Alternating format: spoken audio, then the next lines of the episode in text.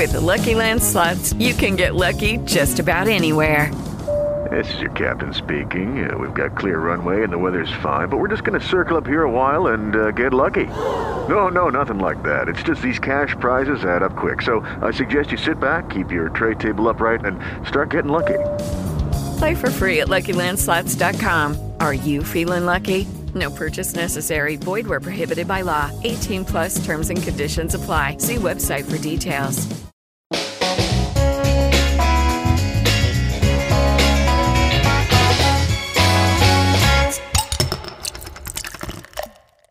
Bienvenidos a este tremendo capítulo de Una birra con Seba, en la cual traigo un espectacular invitado y lo voy a dejar que él se presente. Es una estrella en el marketing digital de la península ibérica. Bienvenido Juan, te entrego el micrófono. Hola Sebastián, ¿qué tal? Bueno, pues mira, yo eh, cuando me preguntan, oye, ¿cómo te definirías? Yo me defino como emprendedor en la vida. Bien, y eso embarca porque para mí emprender es una manera de vivir, es una filosofía de vida, ¿no? No solo es montar un negocio, sino lleva mucho más allá.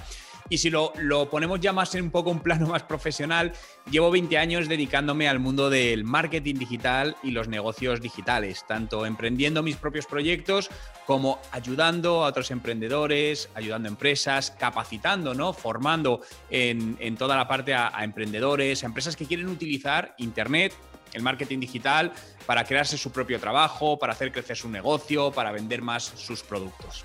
Amigo Juan, genial. Para colocarlos aún más en contexto, para mí Juan ha sido un referente desde mis 10 años, de verdad que lo sigo hace 10 años en redes sociales.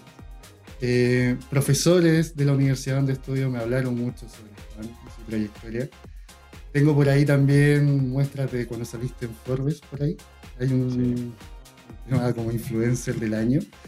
Así que va a ser interesante este capítulo donde vamos a hablar no tanto de estrategias profundas de marketing, siempre estamos así como en ese contenido, pero hoy día voy a, voy a tener un, una dinámica entretenida de seis puntos para que nos conozcan y sobre todo conozcan a Juan, sacándolo del contexto que siempre lo vemos en Instagram, en YouTube, en su podcast, para que sea más okay. relax.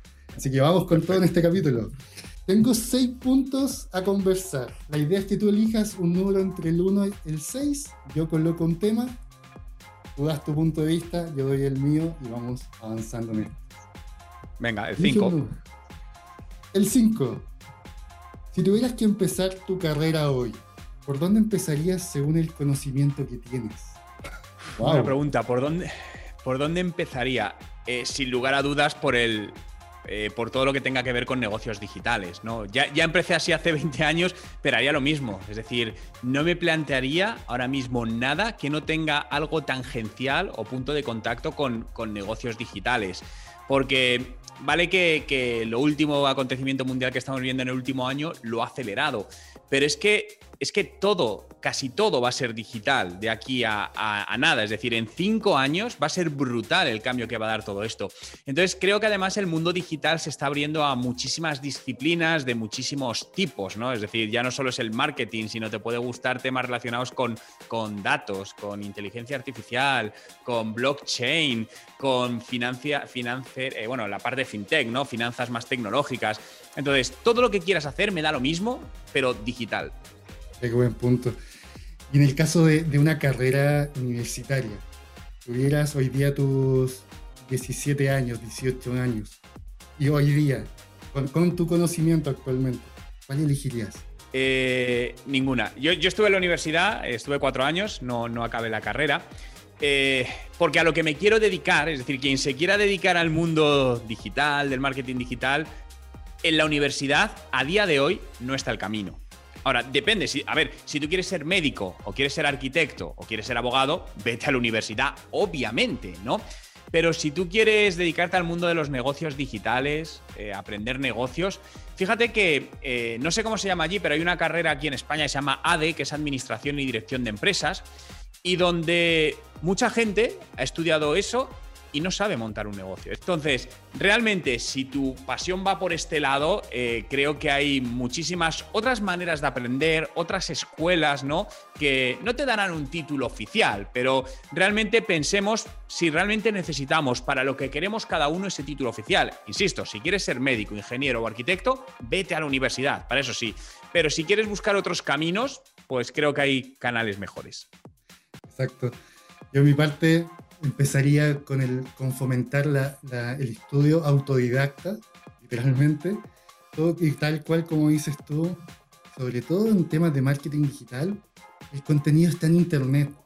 La mejor forma de aprender es colocarlo en práctica, experimentar y equivocarte. O sea, tienes esa experiencia que tú has ganado, que yo he ido ganando en, estos últimos 10 años, es parte de un, una, una cadena de errores que hemos cometido que ahora somos capaces de guiar a nuestras diferentes comunidades y clientes en saltar esos errores. Entonces yo empezaría nuevamente de cero y diría, me voy a estudiar Google Ads, me voy a estudiar YouTube, Facebook y a practicar, ¿cierto?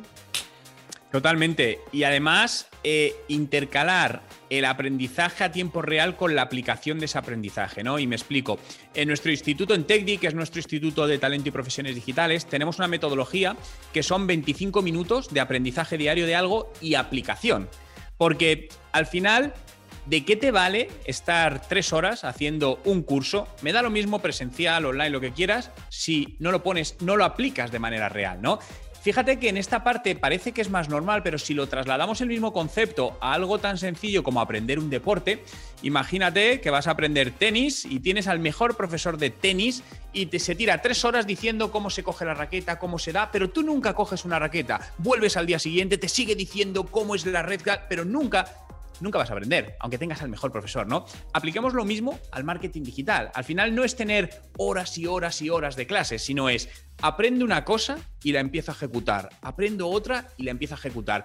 Y eso al final es lo que te hace ir aprendiendo, ir mejorando y convirtiéndote en un, en un buen profesional. Buenísimo. Vamos con otro número. Del 1 al 6, el 5 ya no existe. El 1. El 1. ¿Cuál de todas las empresas que has fundado es la que le guardas más cariño y por qué? Bueno, a ver, eh, más cariño desde el punto de vista sentimental, quizá mi primera empresa, porque fue la primera que monté cuando tenía 24 años, que era un proyecto dedicado del mundo del motor, pero para el público femenino, se llamaba ellasconducen.com. Entonces, claro, le tengo muchísimo cariño porque ese proyecto fue con el que pude en su momento dejar mi trabajo y poder vivir de mi, propia, de mi propio negocio, ¿no? Eh, aprendí muchísimas cosas, cometí muchos errores también que me hicieron aprender, pero claro, emocionalmente le tengo mucho cariño a ese negocio que a día de hoy no está funcionando, ya no está operativo, tuvo su, tiempo, pero por eso, ¿no? Porque fue el que me permitió dar, dar ese salto y para poder dedicarme a vivir de mis propios proyectos y hacer lo que realmente me gustaba. ¿Cuánto, cuánto tiempo existió ese negocio? Eh, siete años. Estuvo bastante tiempo funcionando, es decir, de hecho, eh, en el mes 12 recuperamos la inversión y empezamos ya a ganar dinero. Y sobre la marcha fui montando otros proyectos, ¿no? De tal manera que, porque yo sabía que esto no era para toda la vida. Al final, yo los proyectos no creo que haya proyectos que puedas pensar para toda la vida. Ojalá, ¿no? Eh, y, y duren 30, 60 o 100 años los proyectos, no te digo que no. Pero a día de hoy cada vez más eh, hay proyectos que funcionan un tiempo y por cosas de contexto, ya no cosas tuyas. En este caso, el proyecto murió por un tema de contexto, ¿no? Porque su modelo de negocio era principalmente publicitario. Según la publicidad fue avanzando, dejó de ser un modelo tan viable porque subieron unos costes por otro lado. Entonces, bueno, no pasa nada, es un aprendizaje. A partir de ahí pivotamos a otro tipo de negocio y eso es lo que creo que hay que hacer. Un emprendedor tiene que estar haciendo constantemente. Mi primer negocio fue la agencia de marketing que creé el 2010 y en pandemia me ocurrió que se me empezaron a ir los clientes porque se asustaron. Se asustaron, contratos, te voy a congelar el fee. Y ocupé la agencia para crear otros negocios y varios e-commerce. Varios proyectos de academia, muy similar al tema de marketing digital. Y hoy día estoy como dividido. Es como, ah, era mi único hijo la agencia. Y ahora tengo seis hijos en los cuales estoy como dividido, así, ah, todos funcionan, ¿qué hago? ¿Cómo lo hiciste? Porque llega un momento en que tú tienes que soltar un proyecto para literalmente dejárselo a un líder, a un socio, ves que no lo, no lo cuida de la misma forma. ¿Cómo lo hiciste tú en eso? Bueno, realmente intento no tener apego emocional a los negocios. Sé que es difícil, pero realmente tenemos que verlo como tal, son como, como negocios, son, son negocios, no son entes. Un negocio es lo mismo, al final es un negocio. Y si quieres lo mejor para él, tienes que empezar a pensarlo desde una manera más racional, ¿no? Y muchas veces te das cuenta que incluso cogiendo distancia de ese propio negocio, hay gente que, que, lo, hace, lo hace mejor, ¿no? Incluso, no te digo que no. Y al final Simplemente tú no puedes estar en todo. Al final, si tienes cinco proyectos, no puedes estar al 100% en cinco proyectos. Y eso es una de las cosas que he ido aprendiendo estos años, ¿no? Intentas estar en todo y al final, ¿qué sucede? Que no estás en nada. Y las cosas no salen todo lo bien que podrían salir. Por lo tanto, debes, de, debes decidir, vale, ¿en qué soy realmente bueno?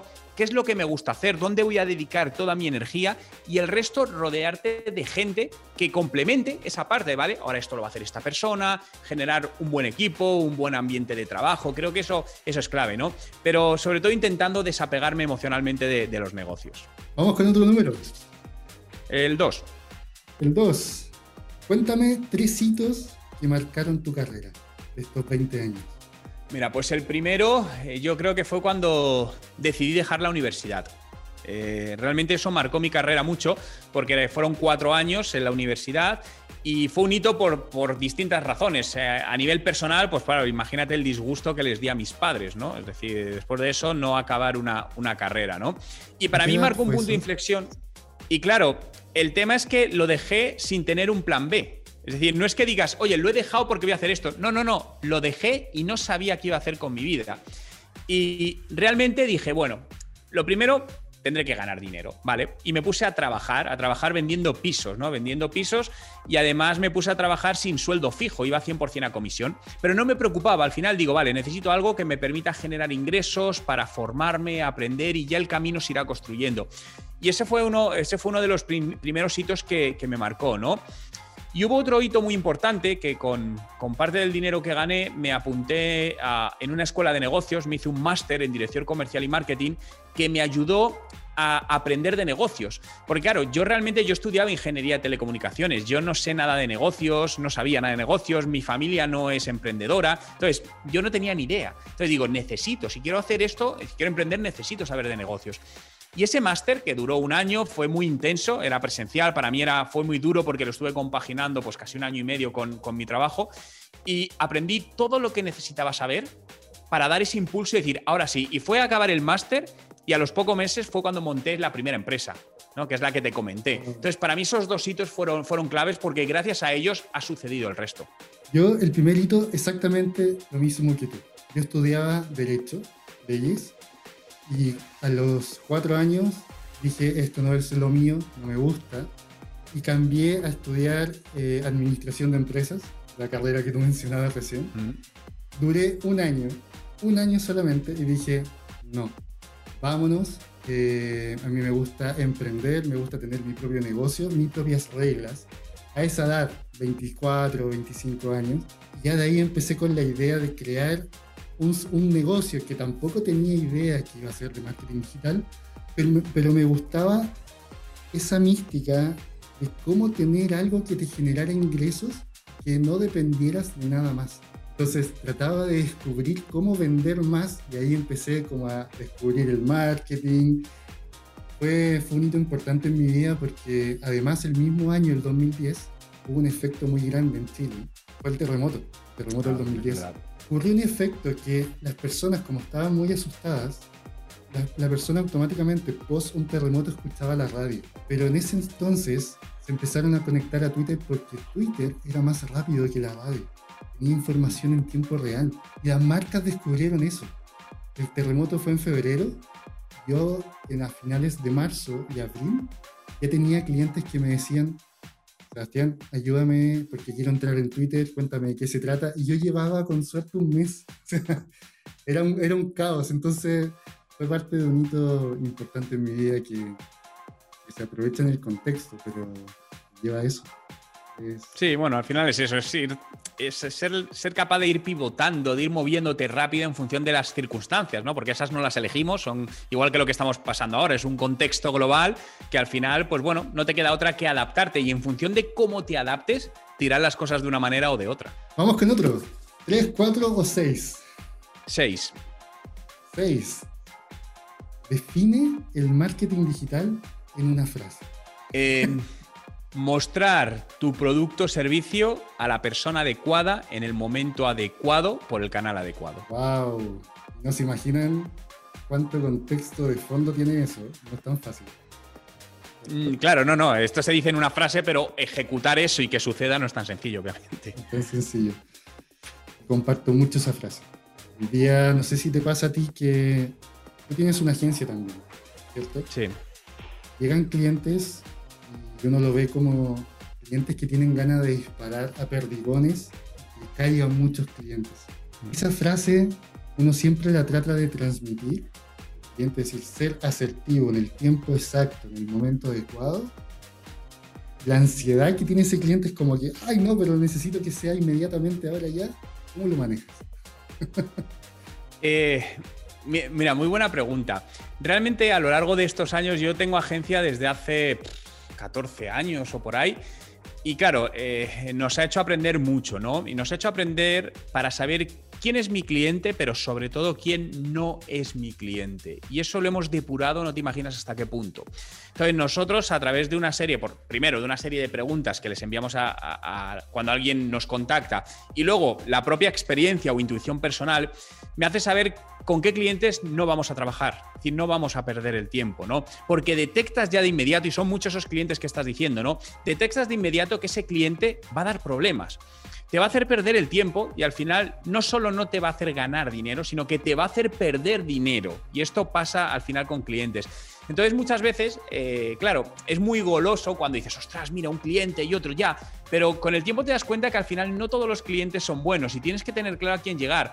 Hay clientes que vienen con una idea totalmente equivocada, ¿no? Es, es, una ilusión lo que tienen, ¿no? Y dicen, bueno, tú lo decías bien, oye, necesito, oye, de repente yo no he hecho nada en Internet, pero oye, en dos meses necesito salvar mi negocio con lo que ha pasado de la pandemia y multiplicar las ventas un 50%. Ah, ahora, eso sí, tengo poco presupuesto porque, claro, a ver, si, si, si, si alguien tuviese esa solución se convierte en la persona más poderosa de este planeta por encima de Google. Es decir, esto no es tan fácil. Al final lleva un proceso, lleva una inversión, lleva un tiempo. Entonces, si no tienes tiempo o no tienes dinero, solo te queda un factor, la suerte.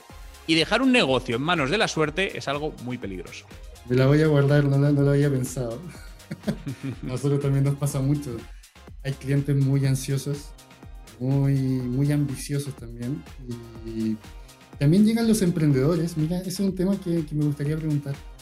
¿Qué pasa cuando llega a ti un emprendedor que tiene un proyecto muy, muy interesante, muy bonito, pero literalmente él deja de pagar su cuenta de la luz, por decir algo, quiere invertir eso en un negocio. Te dice, Juan, dame una estrategia, ayúdame. ¿Qué ha pasado esos casos? Sí, eh, a ver, eh, yo creo que para emprender, lo primero, cuando quieres montar un negocio, no tienes que intentar vivir de ese negocio al principio. Es uno de los más grandes errores que cometen los emprendedores, ¿no? ¿Por qué? Porque dices, oye, monto este negocio, voy a dedicarme a él full time, pero en tres meses necesito porque tengo que pagar mis facturas, se me acaban los ahorros. Peligro. La mayoría de los casos no te va a funcionar. ¿Por qué? Porque tu mente va a estar enfocada en generar ingresos, no en hacer un buen negocio que lleva su tiempo. Por lo tanto, para mí el plan es totalmente distinto, es decir, búscate una fuente de ingresos hasta que tu negocio esté consolidado de tal manera que te permita vivir de él. Eso fue lo que yo hice con mi primer proyecto emprendedor. Yo tenía mi trabajo de ocho horas diarias y en paralelo me pedí un préstamo al banco y en paralelo lo que hacía era trabajar y montar el negocio y solo dejé mi puesto de trabajo en esa empresa cuando mi negocio era, era, ya estaba generando unos ingresos que me podía permitir a mí vivir sin preocupaciones. Porque al principio lo que tienes que hacer es los ingresos del negocio y que reinvertirlos en el negocio. Entonces, muchas veces eh, el ansia nos puede, ¿no? Y y hay, emprendedores, y lo entiendo perfectamente porque a todos nos ha pasado, ¿no? Lo que pasa es que hay que intentar pensar un poco más racionalmente y ser paciente, ¿no? De, bueno, pero es que yo ya quiero vivir de o montar mi empresa, ya. Pero una cosa es lo que quieres y otra es cómo se deben hacer las cosas. Es que a lo mejor te tienes que tirar dos años trabajando en otra empresa para ir montando la tuya y dar el salto. Esto no se hace de un día para otro. Entonces, creo que que la ambición, fíjate, y aquí voy a meter otra frase que me gusta mucho, que la ambición, hay gente que dice que la ambición es mala, ¿no? De hecho, la palabra ambición se considera negativa. Para mí la ambición es buena, siempre y cuando la dirijas a través de la paciencia. Es decir, hay que ser ambicioso. Yo tengo la ambición de montar mi negocio y vivir de él. Ahora, hay que ser paciente. Es que a lo mejor ese proceso es un proceso de dos o tres años. No pasa nada, asúmelo y trabájalo como tal. No, dos números, tres y cuatro. Cuatro. Cuatro. Juan, cuéntame por qué es tan importante la formación a medida, la formación personalizada. Porque es lo que marcará la diferencia en que ganes o, pierdas el activo que todos tenemos el mismo y no se puede comprar ni recuperar. Y ese activo se llama tiempo. Fíjate que hay gente que siempre decimos, es que todo está en Internet, en YouTube tienes toda la, la información o formación gratis. Bueno, cierto a medias. Lo primero, hay mucha información, una veraz y otra no veraz. Entonces, hay información que no es veraz. Tú imagínate que dedicas 40 horas a aprender sobre algo y no estás aprendiendo de la manera correcta. Eso tiene un peligro enorme, enorme. Aparte que cuando estás aprendiendo te surgen un montón de dudas, consultas, necesitas a alguien que te guíe. Por eso necesitas a alguien al lado, un tutor, un mentor, llámalo como quieras, que te ayude eh, que te ayuden todo eso. Aparte, en Internet está todo desperdigado. Ya no solo lo importante de la formación no es la formación en sí, sino cómo está hilada y el orden de prioridades. Eso no te lo da. Y si quieres hacer eso, es perder mucho tiempo. Por eso para mí es mucho más efectivo cuando al final inviertes en formación que te dice, oye, mira, esto es lo importante, en este orden, esto es veraz, aquí tienes estos elementos, esta experiencia, tienes esta persona que te va a ayudar cuando te surjan dudas, que te van a surgir y las vas a necesitar. Entonces, básicamente lo que estás comprando es un atajo, es un ahorro de tiempo para alcanzar antes ese objetivo que estás buscando. Y un poco la, metodología que tú aplicas en tu instituto. Hmm. Cuéntanos un poco de, cuáles son los cursos que se hacen ahí o, o la formación que tú aplicas en tu Mira, TechD, la manera más rápida de explicar lo que es, por comparación, que algo que todos conocen, es Netflix, ¿no? Somos el Netflix del marketing digital, donde la gente paga una membresía mensual o anual muy económica, te diría que es más económica que Netflix, de hecho, y tienes acceso a todos los cursos. Son todos cursos en formato vídeo. Entonces ahora mismo tenemos ya más de 850 lecciones y todas las semanas añadimos nuevos cursos. Entonces, el alumno tiene acceso libremente a todos los cursos de manera ilimitada, eh, todo lo que haya de talleres, documentación. Tenemos clases en directo todas las semanas. Si no puedes estar, no pasa nada, la clase se queda grabada y vas a poder acceder a esa clase cuando quieres. Tienes tutores a los que preguntar cuando estás estudiando cualquier duda, ¿no? Entonces nuestra metodología se basa en de esta manera democratizar el acceso a la formación de calidad en marketing digital. Es decir,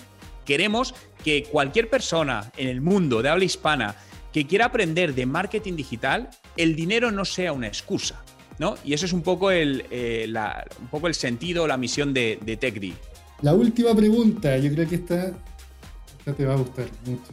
Número 3, ¿cuál es tu predicción del marketing digital en 5 años? Más complicado. más complicado, pero más divertido. Es decir, Fíjate que hacer marketing digital hace 15 años era súper sencillo, ¿no? Ahora lo ves con la distancia y dices, joder, fíjate, si con este conocimiento volviese atrás, todo lo que haría que no hice. Pero cada vez el marketing digital nos lo están poniendo más complicado por distintas, eh, sobre todo temas legislativos, ¿no? Esto varía dependiendo del país o el continente, ¿no? Allí en, en en Sudamérica es más laxo, al igual que Estados Unidos. En Europa sabes que, por ejemplo, todas las políticas de datos son mucho más restrictivas, ¿no? Y esto causa problemas, ¿no? Entonces ahora estamos teniendo problemas pues, con la captación de datos y entender esos datos, ¿no? La trazabilidad de los datos. Pero yo creo que el marketing, el marketing digital está evolucionando hacia un modelo cada vez más predictivo, basado en predicción de comportamientos en base a los datos que tengamos y una de las partes que va a despuntar sin lugar a dudas toda la parte de automatismos o automatización, eh, porque realmente es lo que te da una rentabilidad al marketing digital, es decir, ser capaces de a través de sistemas de automatización, de CRMs, automatizar procesos de venta, procesos de captación de clientes y que de una manera automática todo esto funcione, generes ventas. No quiere decir que no haya personas detrás, pero que gran parte de esos procesos que manualmente son imposibles de hacer, porque son imposibles de hacer, las máquinas lo hagan y nosotros estemos ahí donde, donde se necesita aportando valor. ¿No sientes que el marketing digital hoy día está incorporando muchos temas que antes no se consideraban, como el comportamiento de la persona, la psicología, eh, como que está tomando un ámbito muy filosófico también. Estoy hoy día prácticamente estudiando SEO de nuevo. Yo hmm. practicaba el SEO del algoritmo, de, los meta tags, de la nota de blog, ¿ok? Pero me doy dando cuenta que los algoritmos, sobre todo el de Google, hoy día está cambiando hacia un comportamiento más humano, tratando de, de ver la reacción del usuario en un horario, en la mañana, en la tarde, los colores, la imagen.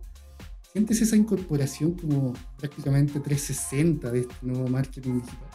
Sí, pero básicamente porque al final no perdamos de vista que vendemos a personas. Y esa es la clave del marketing. Al final estamos vendiendo a personas, no estamos vendiendo a máquinas. Otra cosa es que utilicemos las máquinas para vender a personas. Pero a quien vendemos son a personas. Y cada persona tiene su momento, ¿no? Tiene su. Pues hay gente que es más predispuesta a comprar por la mañana, otra por la tarde, otro el fin de semana, otro los martes, ¿no?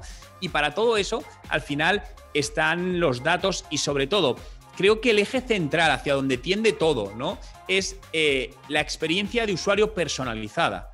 Se habla desde hace mucho tiempo de experiencia de usuario y está bien, pero creo que todavía falta, y estamos yendo hacia ello, en meter la palabra personalizada. Es decir, tener la capacidad, igual que cuando eh, en un restaurante vas a una cafetería física, ¿no? Y que has ido muchas veces y el camarero te conoce y te dice, hola, buenos días, Sebastián, oye, ¿tu café con leche de todas las mañanas?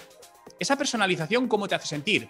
Genial. Ah, pues bien, Carlos, tal. Bien, traslademos lo mismo al mundo digital. Eso es lo que falta y se puede hacer, técnicamente se puede hacer. Hay empresas que lo hacen. Nosotros en TechDi lo hacemos, personalizamos eso. El usuario no se da cuenta de que eso está personalizado para él, no es consciente, pero eso automáticamente lo que hace es mejorar los ratios de conversión. Excelente capítulo, Juan, de verdad. Eh, quiero cerrar Quiero cerrar este tremendo capítulo con un tremendo invitado, un referente para mí, debo decirlo. ¿Quiénes son para ti hoy día algunos referentes que tú podrías recomendar para siguientes capítulos de este podcast? Hoy día, ¿quiénes son los que tú tienes ahí en mente que podríamos invitar? Mira, pues te diría, por ejemplo, luego que acepten o no ya es otro tema. Y te voy a decir algunos que, mm. no conozco, de, que no conozco personalmente, ¿no? Pero bueno, eh, bueno, este sí le conozco, es Irra García, ¿no? Irra García es un buen amigo mío, eh, se dedica mucho también a, temas de ultraproductividad, ¿no? Y creo que es una persona que enseña mucho cómo ser más productivo, que es algo muy importante en nuestra, en nuestra, en nuestra vida profesional. Entonces yo creo que sería un, un gran invitado en todo esto. Y luego te, diría también Christian Corwan. Christian Corwan, también amigo personal, es eh, un emprendedor, empresario, que tiene una vida muy curiosa. Él es alemán, pero ha nacido en, las, bueno, en Canarias, en, España. Y es un emprendedor con una gran capacidad de resiliencia, ¿no? Eh, ha tenido momentos complicados, se ha levantado, ha seguido. Entonces creo que sería otro gran invitado. Unas palabras tuyas para cerrar este capítulo. Escucha a todo el mundo, pero no hagas caso a nadie. Esto es algo que llevo aplicando muchos años también, porque al final tú eres el dueño de, tu vida, para bien o para mal, ¿no? En la toma de decisiones. Entonces creo que nunca debes condicionar tu toma de decisiones por lo que nadie, absolutamente nadie, te diga. Ni siquiera tus padres. Es decir, si yo hubiese hecho caso a mis padres, yo no habría dejado la universidad y probablemente no me dedicaría hoy a lo que me gusta dedicarme, ¿no? Entonces, al final creo que hay que escuchar a la gente porque te va a dar, te va a hacer pensar, pero toma tú la decisión que realmente creas o que te salga de dentro. Tremendo capítulo, genial chicos, así que los dejo invitados al siguiente eh, capítulo de Una Birra con Seba. Lo pueden escuchar en, Spotify, en YouTube, para este capítulo. Invítanos a tus redes sociales, ¿dónde te podemos encontrar? Pues mira, bueno, las redes sociales son, mi nombre es Juan Merodio, pero yo creo que lo más sencillo es irse a Google, buscas Juan Merodio y ahí encuentras mi web y todo lo que, lo que tenemos. Genial, Juan, un gusto haberte tenido en este capítulo, muchas gracias. Gracias, Sebastián. a ti. Ojalá se repita nuevamente. Vale. un placer, chao.